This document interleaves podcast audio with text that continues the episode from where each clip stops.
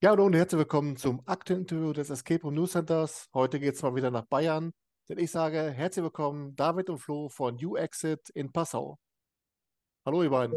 Schön, dass es geklappt hat. Ähm, hat bei der Vorbereitung unheimlich viel Bock gemacht, sich darauf vorzubereiten. Und ich würde sagen, dann lass uns mal eine schöne Stunde machen und mal gucken, was ihr da auf der Pfanne habt.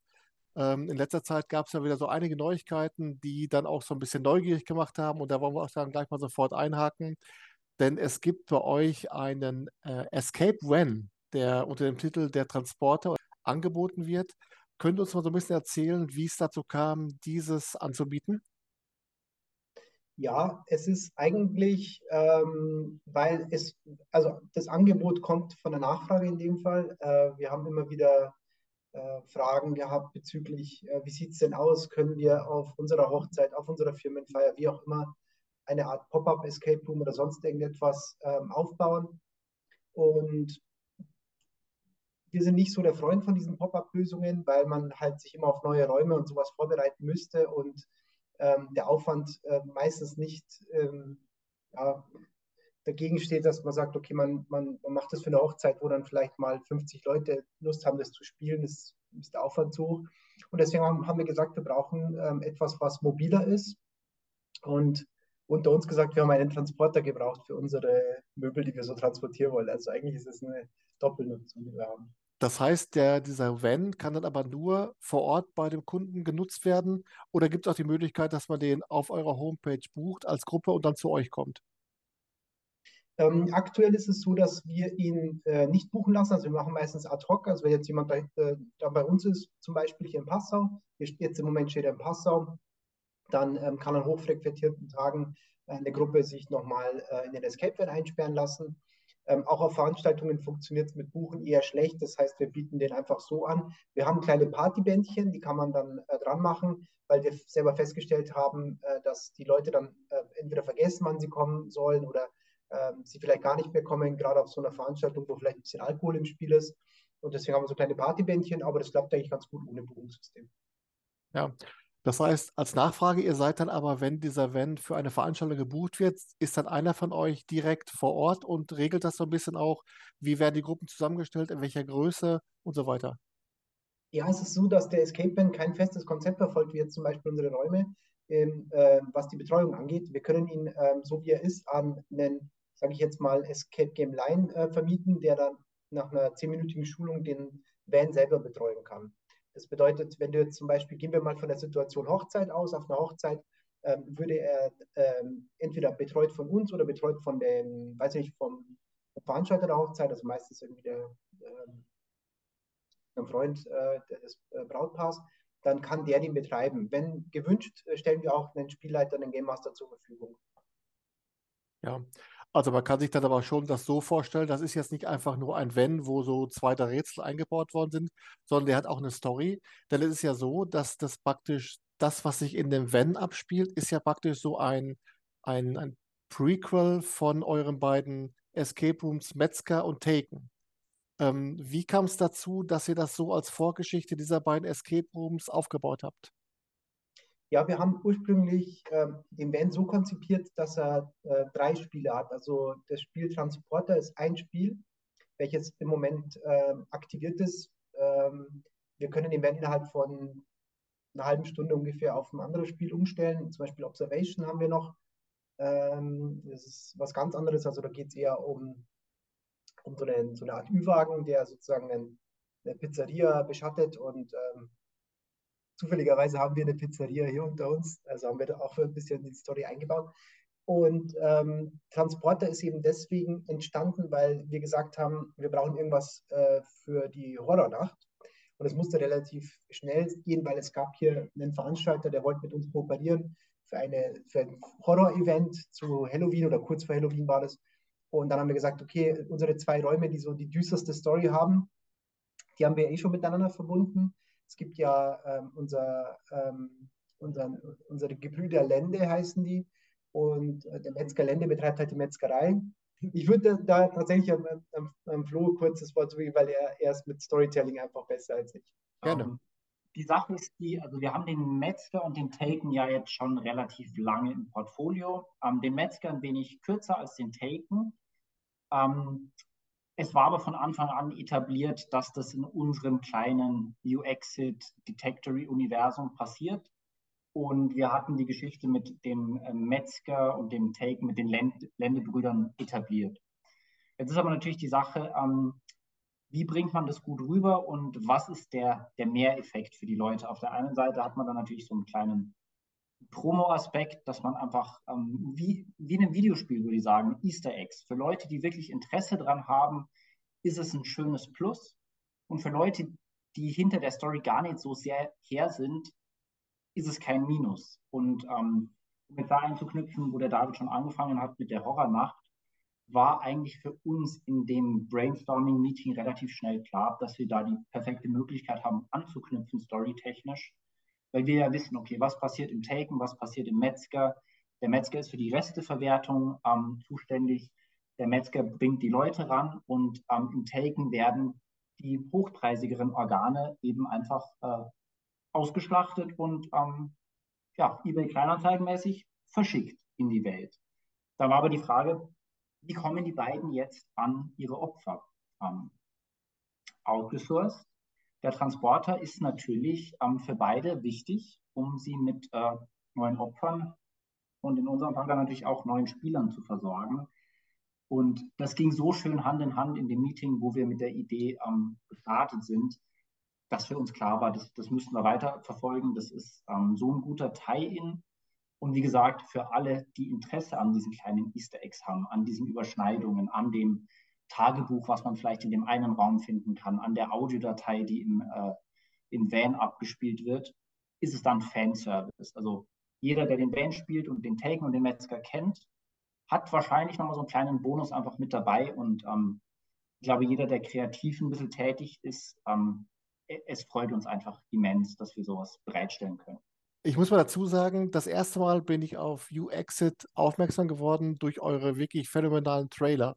Ich habe ja auf meinem YouTube-Kanal immer so eine Playlist, wo ich sämtliche Trailer aus Deutschland, die ich so finde, alle speichere, damit die auch immer dann wieder äh, allgegenwärtig sind und nicht irgendwo in der Schublade verschwinden. Wir selbst hatten persönlich aber zu tun, das erste Mal mit dem Raumprofil von Millennium ein Raum der 90er Jahre, der auch dann ja wirklich äh, total optisch auch schon cool ist. Könnt ihr uns mal erzählen, um was es bei diesem mhm. Raum im Thema geht? Ähm, das würde ich auch wieder kurz übernehmen, ähm, da der Millennium natürlich wie alles bei uns äh, ein Team-Effort ist. Die Geschichte ist aber in dem Fall ähm, im finalen Produkt so ein wenig auf meinem Mist gewachsen, weil es für uns ein relativ schwieriges Projekt war, zu sagen, okay, wie finden wir den Tie-In, wie können wir dann die, diese Exit-Komponente reinbringen. Weil wir wollten 90er Jahre und dann stehst du irgendwann vor dem Problem zu sagen, ja, aber wo ist die Zeit legitimiert? Wo nehmen wir diese 60 Minuten her? Und ähm, wir sind jetzt auf dem Stand, dass wir im Millennium unsere äh, Geheimagenten haben. Wir haben unsere deutschen Agenten, die auf der Suche sind nach einem vermissten Kollegen. Jetzt steht es natürlich an der Tagesordnung für unsere Geheimagenten, die angeblich auf einer Wohnungsbesichtigung sind, aber sie selber wissen natürlich, was sie hier tun, den Kollegen ausfindig zu machen oder zumindest seine Unterlagen. Da kommt dann der äh, Kalte Krieg, der KGB-Tie-In mit rein. Und ähm, ohne jetzt zu viel zu verraten, wir haben ab einem gewissen Punkt im Raum auch einen relativ großen Twist in der Story und in der Raumgestaltung, der am Schluss dieses ganze Raketen- und KGB-Thema nochmal so aufgreift, dass unsere Gruppen im Idealfall am Schluss tatsächlich das Gefühl haben, okay, sie haben da wirklich was geschafft, sie haben da was aufgedeckt, was sonst vielleicht niemand wusste und Raketen abgelenkt, den Server offline genommen und uns allen den Arsch gerettet.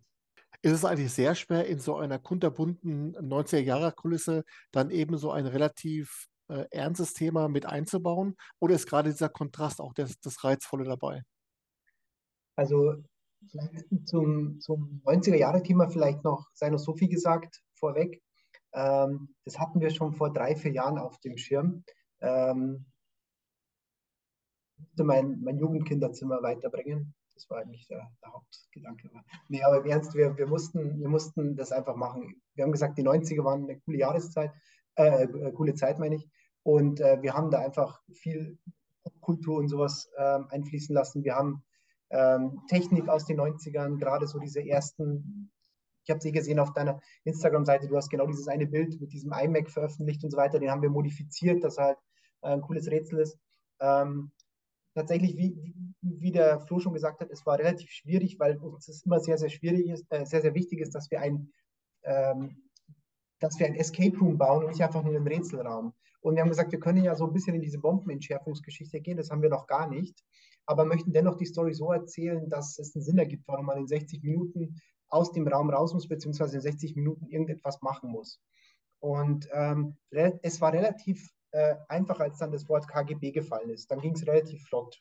Ich denke, dass wir einen ganz guten Weg gefunden haben, mit viel Trial and Error natürlich am Anfang, wie aus diesem, wie du so schon gesagt hast, sehr bunten, sehr 90er Jahre mäßigen Raum immer mehr kleine, düstere Details auftauchen, die dann eben zu diesem Twist führen, der Art, das komplette Feeling von dem Raum und der Umgebung, in der gearbeitet wird, das wird komplett auf den Kopf gestellt. Also idealerweise so ab der Hälfte hast du einen kompletten Switch drin. Jetzt haben wir gerade schon mal über den Metzger gesprochen und ich denke von mir, dass ich eigentlich relativ gut informiert bin, wenn so neue Räume auf den Markt kommen. Aber der Metzger ist 2021 irgendwie komplett an mir vorbeigegangen. Hat das damit zu tun, dass ich A nicht aufgepasst habe oder ist das irgendwie so ein Ding gewesen, dass der Raum wegen der Corona-Pandemie auch schlecht ans Laufen kam? Du sprichst, du sprichst eine Zeit an, die, glaube ich, für alle Escape Rooms ähm, sehr, sehr unangenehm war. Also ich kann mich erinnern, ähm, teilweise verfolgt, dass wir sozusagen als Erster schließen mussten, als Letzter öffnen durften und äh, teilweise vor Bordells und sonstigen Einrichtungen, die, der, die dem Staat vielleicht ähnlich äh, suspekt sind wie ein Escape Room. Ähm, es war eine harte Zeit, aber ähm, wir haben die Zeit genutzt, um eben, kommen wir wahrscheinlich nochmal drauf, später Detectory ähm, äh, zu entwickeln und eben auch den Metzger. Und man muss vielleicht dazu sagen, wir haben in der Zeit vielleicht zu wenig im Marketing investiert. Ich würde sagen, nicht aus Versehen, sondern bewusst. Ich sage nicht, dass wir Angst hatten, ähm, ob es weitergeht, weil das war eigentlich klar, dafür gibt es uns äh, schon so lange. Ähm, aber wann es weitergeht, weil ich weiß nicht, wie es in anderen Bundesländern jetzt konkret war, aber hier in Bayern war es so, du, du wusstest nicht, mit Maske, ohne Maske, mit, äh, mit Corona-Impfung, ohne Impfung, äh, mit Impfung, aber mit, mit Test und so weiter. Also es war ganz, ganz kompliziert und wir haben uns eigentlich eher mit, der, mit Marketing zurückgehalten. Ich würde mir denken, dass das wahrscheinlich der Hauptgrund ist, warum du da nichts mitbekommen hast, weil wir einfach weniger gemacht haben als sonst. Äh, noch eine Weile vorher, 2020, seid ihr ja umgezogen von der, von der Schrottgasse. Übrigens sensationeller, also der Begriff allein schon bombastisch. Das war schon fast schon ein Escape Room für sich. Aber dann in die äh, Neuburger Straße und habe dann aber auch drei Räume mitgenommen, vom alten Standort zum neuen. Und zwar, ich muss kurz ablesen, Dear's Den, Invasion und 60 Minutes of Grey. Ähm, wie war so der, die, der Entscheidungsprozess, dass ihr gesagt habt, okay, wir nehmen diese drei Räume vom alten Standort zum neuen mit? Ähm, naja, wie jeder Umzug war es ähm, relativ unangenehm. Ähm, aber ähm, wir haben es als Chance genutzt und haben eigentlich die Räume ähm, abgerissen und komplett neu aufgebaut. Wir haben aber dadurch, dass wir ähm, ja, die Marketingmaterialien hatten und der, der Raum etabliert war und ähm, der Dirsten einer meiner Lieblingsräume ist, ähm, haben wir gesagt, naja, äh, wäre doch total schade, wenn die in der Tonne landen.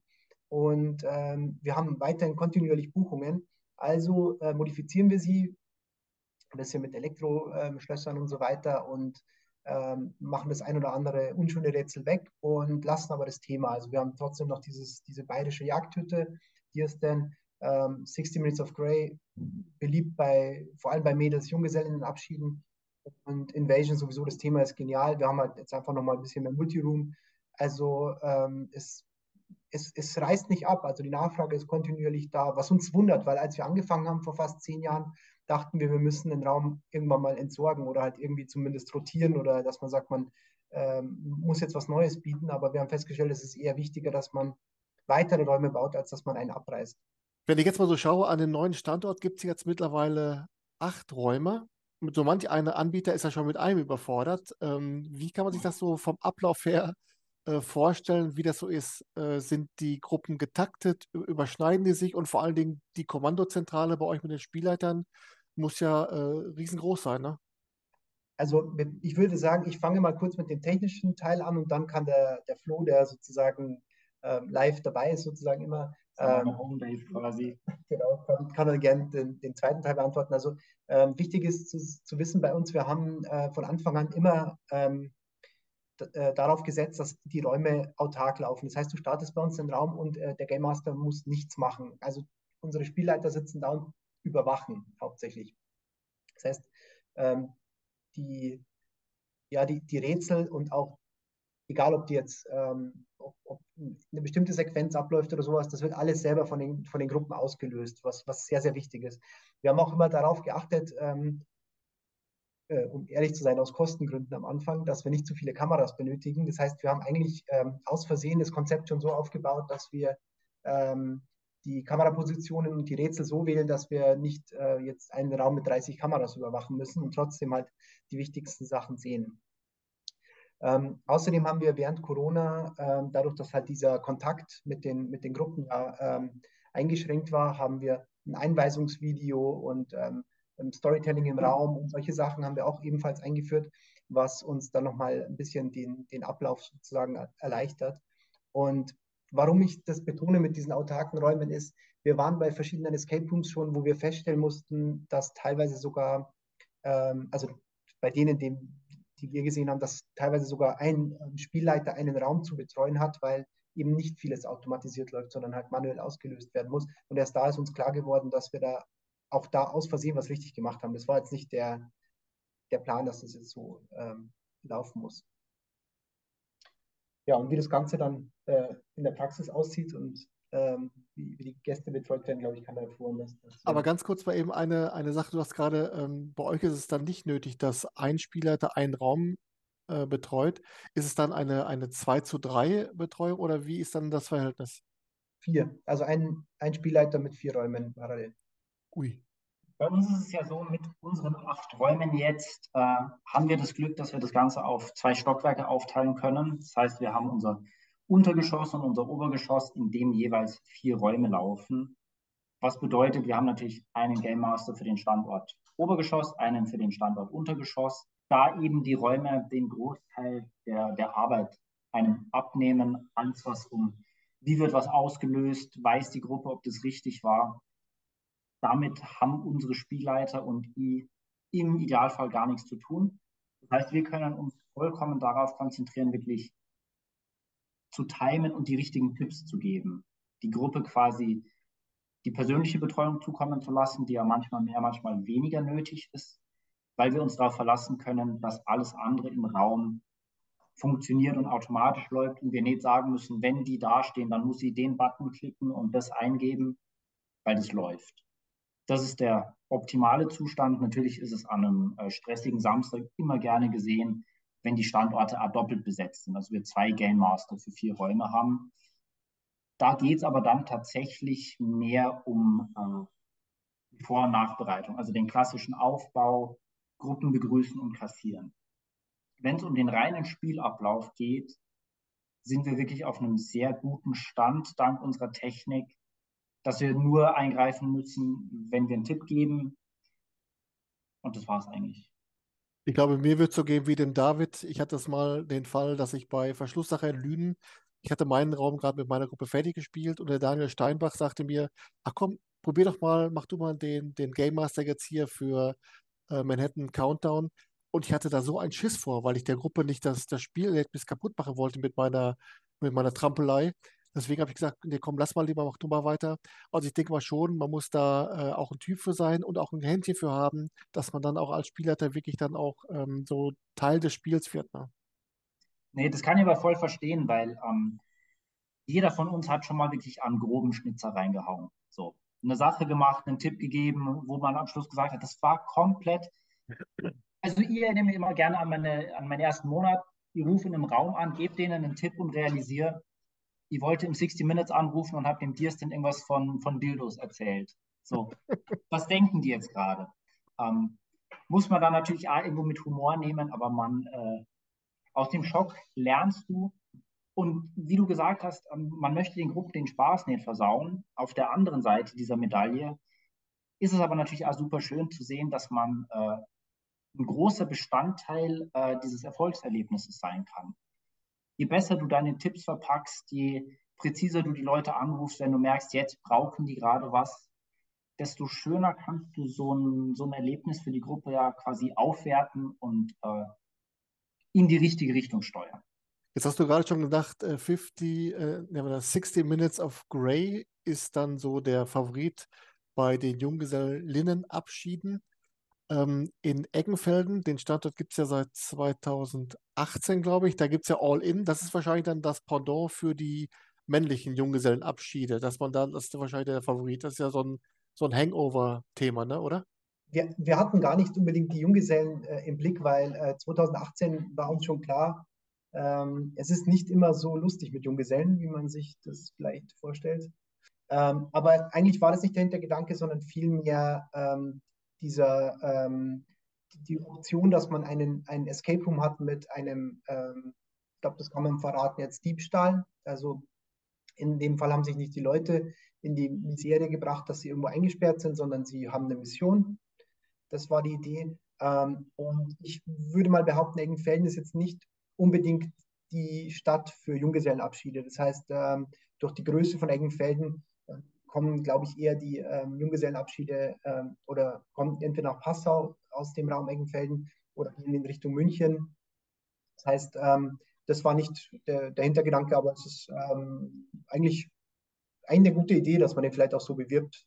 Ja, Kneipenkultur ist ja auch gut vertreten. Also ja. war eher ein glücklicher Zufall wahrscheinlich ähm, und nicht Teil der, der Initialidee. Ja. Ähm, ihr habt es eben schon angesprochen, äh, im Zuge des Lockdowns habt ihr die Zeit genutzt und habt dann ähm, 2021 euer Ermittlerspiel ähm, der Detectory äh, ins Leben gerufen. Und der erste Fall hieß Entführt in Oberhirsdorf. Wir haben eigentlich schon immer ein Spiel für einen machen wollen, weil es gab ja diese ähm, Exit-Spiele relativ bald. Also ich kann mich noch erinnern, wir hatten, glaube ich, in den ersten drei, in den ersten, im dritten oder im vierten Jahr, glaube ich, kamen, wo, wo, nach unserer Gründung kamen so diese ersten ähm, Exit an, also ich glaube, Ravensburg ist, ist glaube ich, der Herausgeber, wenn man das jetzt hier sagen darf. Der Kosmos Verlag. Oder Kosmos, Entschuldigung, genau. Also, ähm, auf jeden Fall ähm, haben wir damals auch schon das Angebot bekommen, wir sollen diese, äh, diese Spiele vertreiben. Und wir haben damals gesagt, naja, das ist doch kein Escape Room, war so unser, unsere erste Auffassung. Es ist ja ein Brettspiel, ein Rätselspiel, was völlig in Ordnung ist. Und haben das dann aber nicht weiter verfolgt, weil wir gedacht haben, das, also wir, wir sind Escape Room, das ist äh, ein, ein Rätselspiel, was, ähm, was äh, absolut äh, legitim ist und haben das, wie gesagt, nicht weiterverfolgt. Und immer wieder haben wir dann das Feedback bekommen von ähm, Spielern, die gesagt haben, hey, wieso habt ihr sowas nicht? Ähm, kennt ihr die? Die, die? die, haben uns eigentlich dazu gebracht, dass wir jetzt zu euch kommen und so. Und wir waren dann irgendwann so baff, so, oh, okay, Wahnsinn. Also ihr habt zuerst das Brettspiel gespielt und kommt jetzt zu uns, ja, ja, wir wussten gar nicht, dass es in echt gibt und so. Und wir haben dann gesagt, naja, eigentlich, wir, wir sind jetzt zu, es kommen sowieso keine Leute zu uns, was machen wir? Und ähm, wir haben dann eben gesagt, wir haben das Projekt Metzger und ähm, das ist, war gerade so gegen Ende und man wusste nicht, wie lange geht es noch mit dem Lockdown und haben gesagt, okay, äh, jetzt, jetzt gehen wir es an, das haben wir schon lange auf der Agenda gehabt, jetzt machen wir ein Spiel für daheim. Das Ziel war Spiel für daheim, nicht Escape Room und daraus ist eben ein Detektivspiel entstanden. Das dann aber auch in dem Kosmos spielt von Taken und Metzger? Ähm, lustigerweise umgekehrt. Wir haben das Oberhirsdorf oder Oberhirsdorf, dieses fiktive Dorf, haben wir ähm, entworfen. Wir haben jedem, der am Projekt beteiligt war, die Hausaufgabe gegeben. Äh, jeder denkt sich ähm, äh, fünf Charaktere aus, die in diesem Dorf wohnen und was deren Hintergrund ist und die Namen von den Leuten und so. Und äh, da ist auch Metzgerlände entstanden. Metzgerländer ist ähm, ein Metzger in Oberhirsdorf eigentlich, der ähm, der dafür bekannt ist, dass er ultra hässliche Flyer macht, in denen er für seine Speisen wirbt. Also wir haben uns da Mühe gegeben, die Flyer richtig hässlich zu machen. Und da, da ist dann eben die Idee entstanden, naja, Oberhirsdorf, wir haben ja den Dierstand, das ist ja auch so ein bisschen dieses Bayerische und haben uns gedacht, naja, vielleicht ließen sich ja die, die Storys so ein bisschen miteinander verknüpfen. Und ähm, da ist diese Idee entstanden, dass man die, dass man die Räume miteinander verbindet. Und ähm, so ist Metzgerländer entstanden. Und ähm, ein kleiner Hinweis zum Beispiel auf ähm, den Zahnarzt Lende, sein Bruder, gibt es ähm, oder zwei, drei kleine Hinweise, muss man sagen, im Taken dann. Jetzt habe ich ja schon einige Ermittlerspiele gespielt und immer dann, wenn ich den Karton aufreiße, den Umschlag aufreiße und dann fallen so die ganzen wunderschönen Beweismittel auf den Tisch, dann frage ich mich, wie stellt man diese Beweismittel zusammen? Also hat man dann schon die Geschichte im Hinterkopf, dass man sagt, äh, der und der wird durch das, durch diesen Gegenstand, hat er dann sein Alibi, hier wird dann das Motiv klar. Äh, ihr habt eben gesagt, ihr habt eure Freunde und Bekannten schon mal äh, eingebaut, um die Charaktere aufzubauen. Aber wie habt ihr das gemacht zum Beispiel mit den Beweismitteln, die nachher auf dem Tisch sind und mit dem Einbau zum Beispiel auch mit äh, technischen Hilfsmitteln, wie zum Beispiel Laptop, äh, iPhone oder wie auch immer? Ich glaube, auch da war es uns äh, eine große Hilfe, dass wir uns die Story erzählt haben. Also du erzählst dir ja selber die Story. Du musst dich ja reinversetzen und sagen, okay, sie spielt in Oberhirschdorf. Beschreib mal Oberhirschdorf. Ja, Oberhirschdorf, das ist jetzt so ein richtiges, äh, ja, bayerisches kleines Dörfchen, wo jeder jeden kennt, wo ähm, bestimmte Charaktere zu finden sind. Ja, es gibt den, wen gibt es denn in so einem Dorf? Natürlich den Dorfmetzger.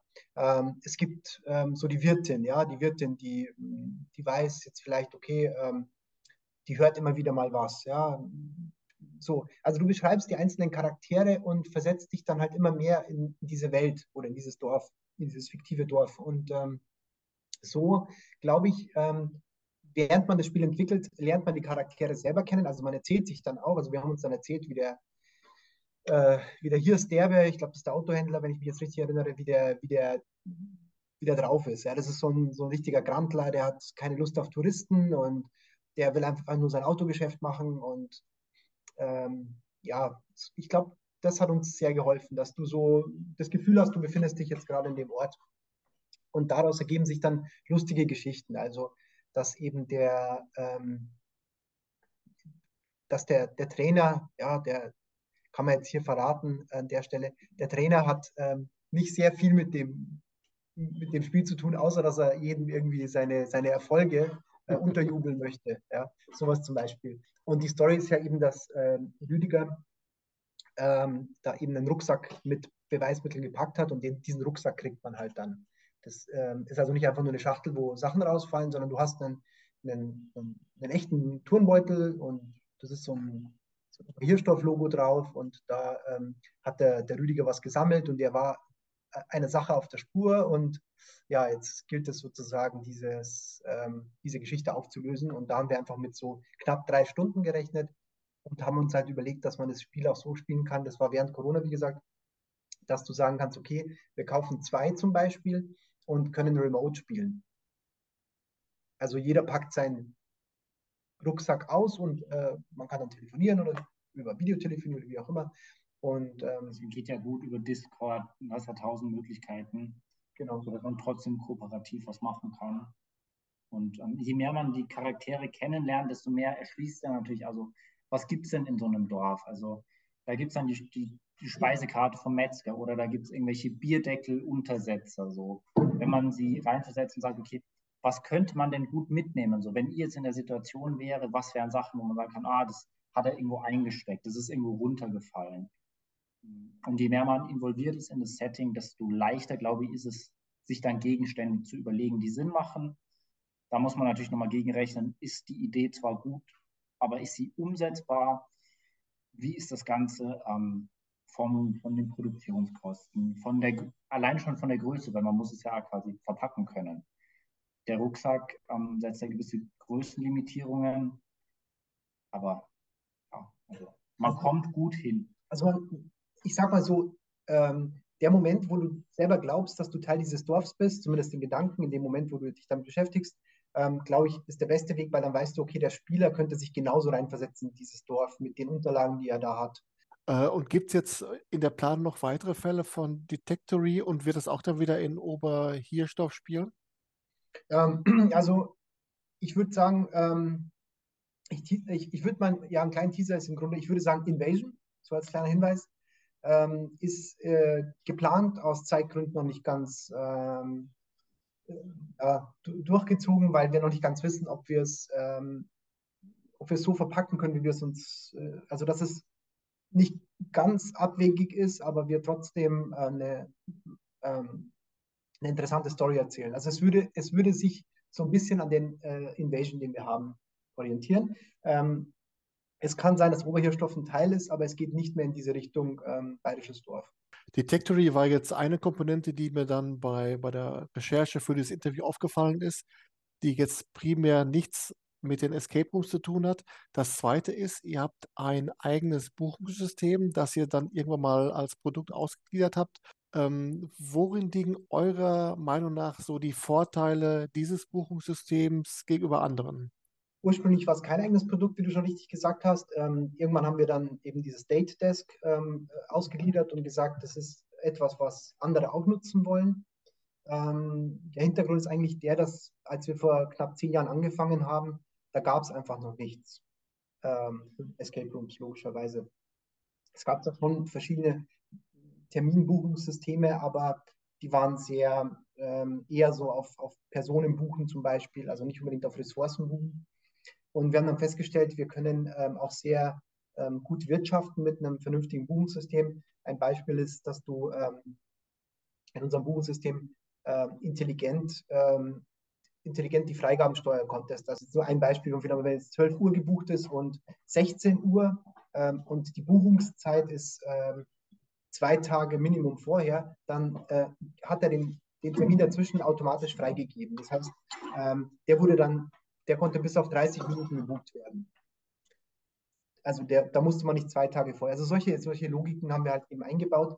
Die gab es in der ähm, Form noch nicht. Einer der, wir waren, glaube ich, einer der ersten. Ich weiß noch, ein äh, anderer ähm, Betreiber ist dann auf den Markt gekommen, der dann versucht hat, uns ähm, auch als, als Kunden zu gewinnen. Ähm, und äh, wir haben dann erzählt, wir haben ja diese Funktion, dass wir zum Beispiel ähm, Getränke im Raum verstecken oder halt Extras im Raum verstecken. Da habe ich gesagt, ah, coole Funktion.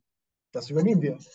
Also war, war, war cool, weil es einfach so offen war, aber ähm, da waren wir halt dann ganz stolz, weil wir halt eben einer der ersten waren, die, die, diese Funktion eingebaut haben und das ist eine Art Ostereiersuche gewesen, wo du sagst, okay, ähm, du kannst vorab bei uns Getränke bestellen und die verstecken wir dann auch im Raum. Das heißt, die, die Leute können so ein bisschen danach suchen.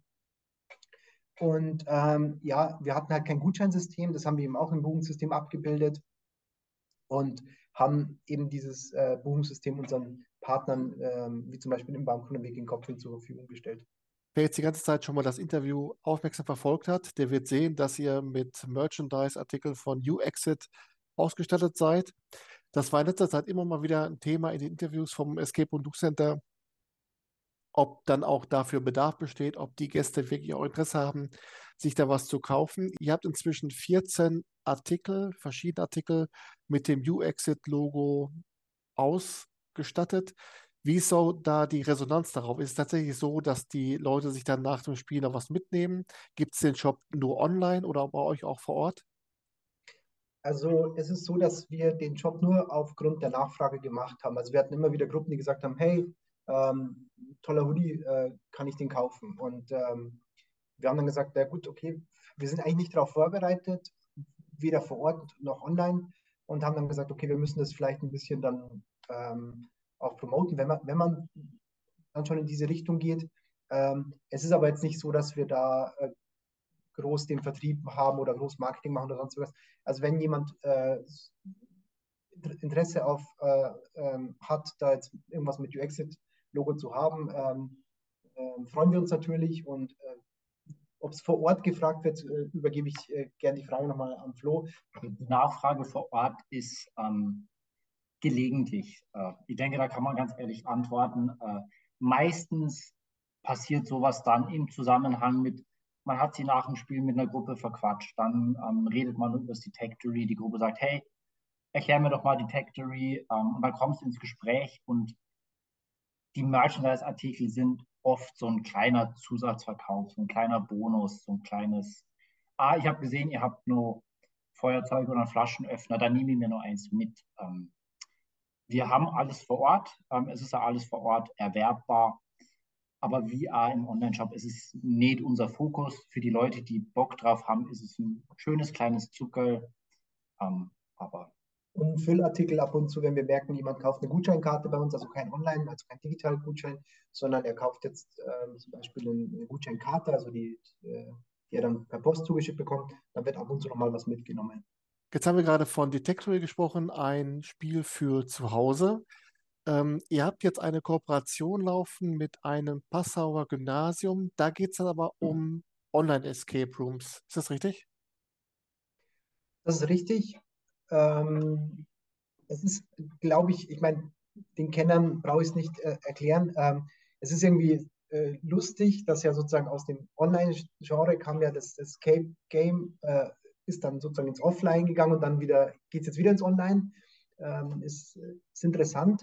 Ähm, aber was die Schule vorhat, ähm, ist, glaube ich, auch nochmal was ganz Besonderes, weshalb wir es auf jeden Fall unterstützen.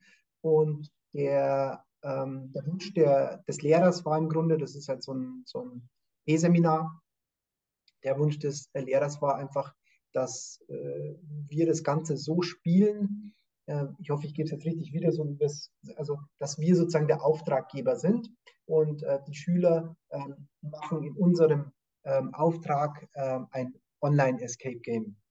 Also jetzt mal rein fiktiv, so, genau. so war die Idee. Das ist ja immer bei P-Seminaren so der ausschlaggebende Punkt, dass man so ein wenig so tut, als wäre das ein Projekt, was in unserer freien Marktwirtschaft irgendwo passiert. Und irgendwie ist es ja quasi ein unserem Auftrag, nur dass wir halt in dieser unterstützenden Form mit dabei sind, einfach ja, die so ein bisschen an der Hand zu nehmen.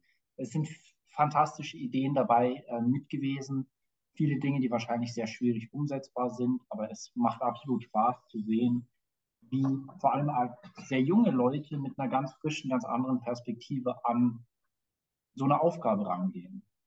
Ich, ich kann mich auch erinnern, als ich mit dem, mit dem Flo in, ins Gymnasium gegangen bin. Also wir sind äh, eingeladen worden, sozusagen zum allerersten, äh, zur allerersten Stunde. Und wir haben uns beide angeguckt, als wir ins Gymnasium rein sind und oh, der Geruch, ja, der, nach Schule. Der, das riecht nach Schule, es ist noch gleich geblieben. Und äh, wir standen dann drin und, und hatten beide so, so, ein, so, ein, so ein seltsames Gefühl irgendwie.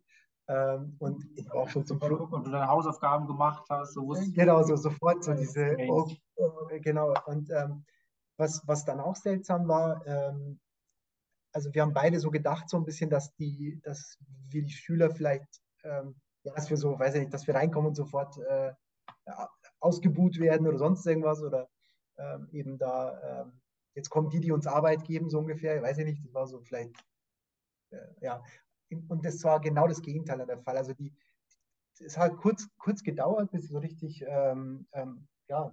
Man musste so ein bisschen warm werden natürlich, weil genau. da komplett unterschiedliche Welten aufeinandertreffen. Für die ist es am Ende des Tages irgendwo natürlich für die Note wichtig. Also mhm. Aber das Gefühl das haben klar. sie uns nicht gegeben. Genau, aber das Gefühl haben sie uns nicht gegeben, weil ich glaube, jeder, der in dieses Projekt involviert ist, das ist das Schöne bei diesen P-Seminaren ja in gewisser Weise selber dran schuld ist, weil er es sich ausgesucht hat. Und Sachen, an denen man arbeitet, weil man Lust drauf hat, das ist ein ganz anderer Vibe. Es ist eine ganz ja. andere Herangehensweise, als wenn es gehießen hätte, ihr müsst diese Sache machen. Dann glaube ich, wäre das ein sehr unangenehmes Meeting gewesen. Und man muss dazu sagen, die Alternative wäre gewesen, ein Bierbrau Kurs oder irgendwas mit Bier brauen. Also überraschend. Ja, also fühlen wir uns doppelt geehrt. Ja, sehr schön.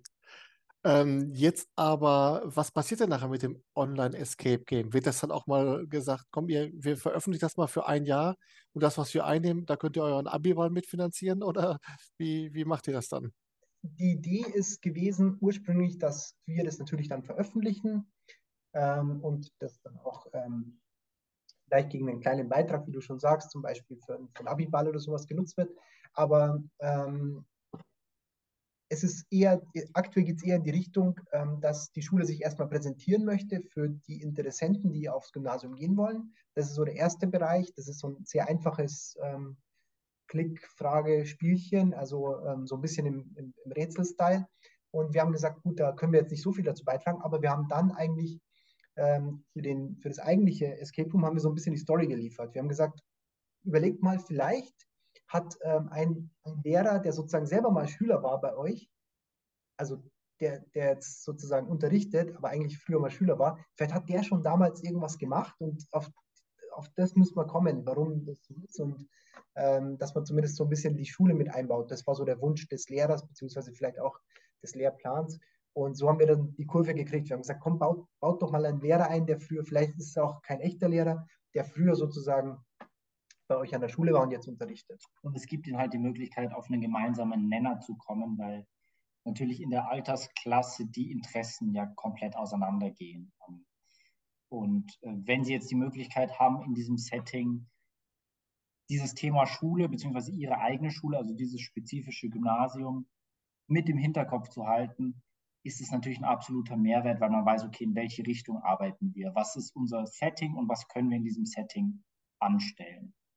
Und am Schluss, es wird wahrscheinlich jetzt erstmal auf der Webseite landen, bei denen dieses kleine Vorprojekt, ähm, was so ein bisschen in Richtung Promo natürlich geht, weil man möchte die Schule natürlich im besten Licht präsentieren.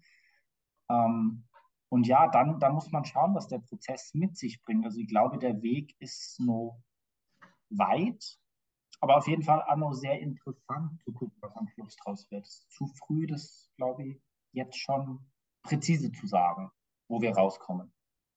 Ja. Und äh, apropos interessant und damit zu einer mördermäßig guten Überleitung.